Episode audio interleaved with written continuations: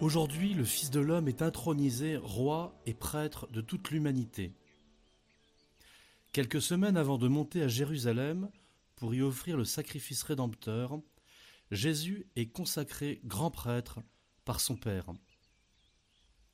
La transfiguration de Jésus trouve son sens dans le mystère pascal. C'est l'ultime parole de Jésus aux trois apôtres témoins de la scène, ne parlez de cette vision à personne avant que le Fils de l'homme soit ressuscité d'entre les morts.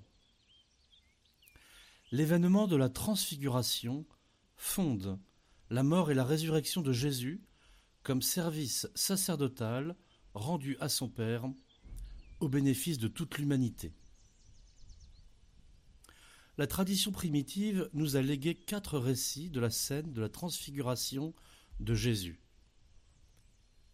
de son importance. Il y a celui de l'évangile de Saint Matthieu, que nous avons lu cette année, de Saint Marc et Saint Luc, et le témoignage personnel de Saint Pierre dans sa première lettre, lu en deuxième lecture. Nous vous avons fait connaître la puissance et la venue de notre Seigneur Jésus-Christ. Nous avons été les témoins oculaires de sa grandeur raconte Saint Pierre. Et il résume ainsi l'événement de la transfiguration dont il a été témoin. Notre Seigneur Jésus-Christ a reçu de Dieu le Père l'honneur et la gloire quand, depuis la gloire magnifique, lui parvint une voix qui disait Celui-ci est mon Fils, mon bien-aimé, en lui j'ai toute ma joie. Et Saint Pierre fait ainsi référence à la vision du prophète Daniel, entendue en première lecture.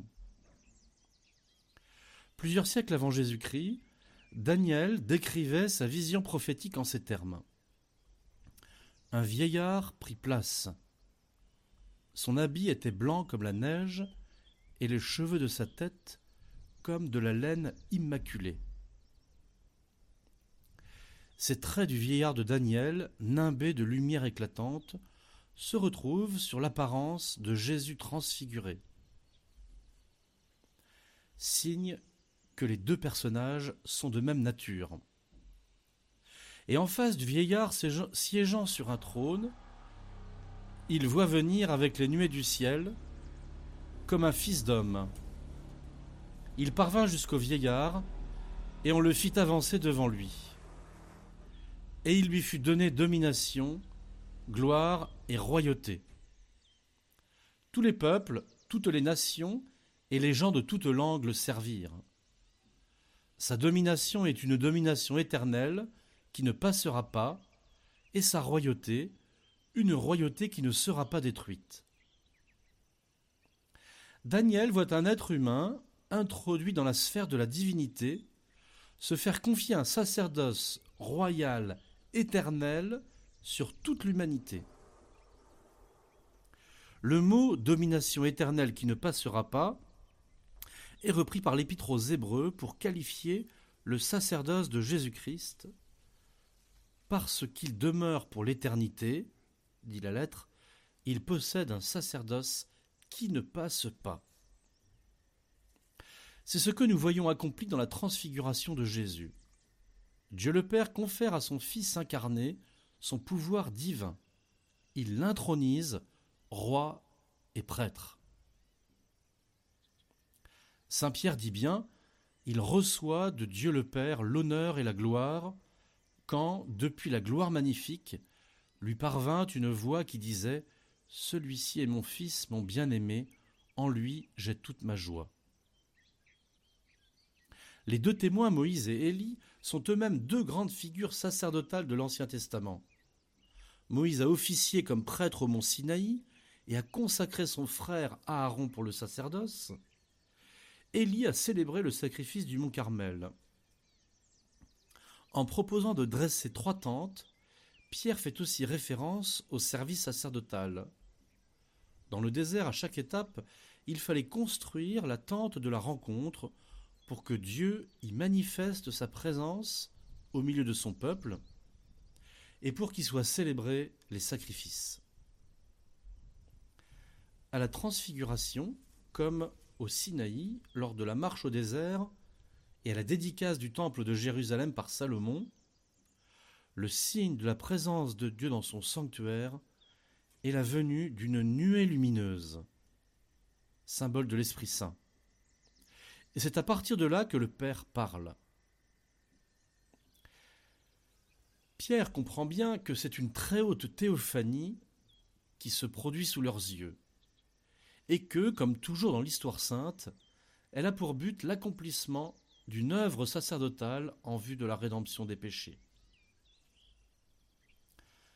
À partir de la transfiguration, Jésus est désormais prêt à réaliser sa grande mission.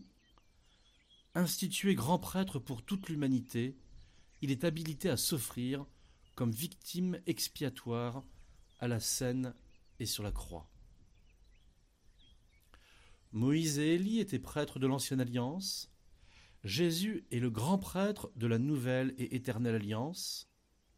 Pierre, Jacques et Jean, participants de la théophanie, deviennent, eux aussi, du fait même, participants du sacerdoce de Jésus. Chers frères et sœurs de Catoglade, contemplons en ce jour l'institution par la Sainte Trinité du sacerdoce de notre Seigneur Jésus-Christ. Sacerdoce éternel qu'il continue aujourd'hui invisiblement au ciel assis à la droite du Père et visiblement dans son Église par le sacerdoce des prêtres et l'offrande du sacrifice eucharistique. Livrons-nous de tout notre cœur à la toute-puissance de son pouvoir royal. Il ne l'utilise que pour nous aimer et nous sauver. Que notre Seigneur Jésus-Christ règne sur nos cœurs, qu'il règne sur tous les peuples, sur toutes les nations, sur les gens de toutes langues.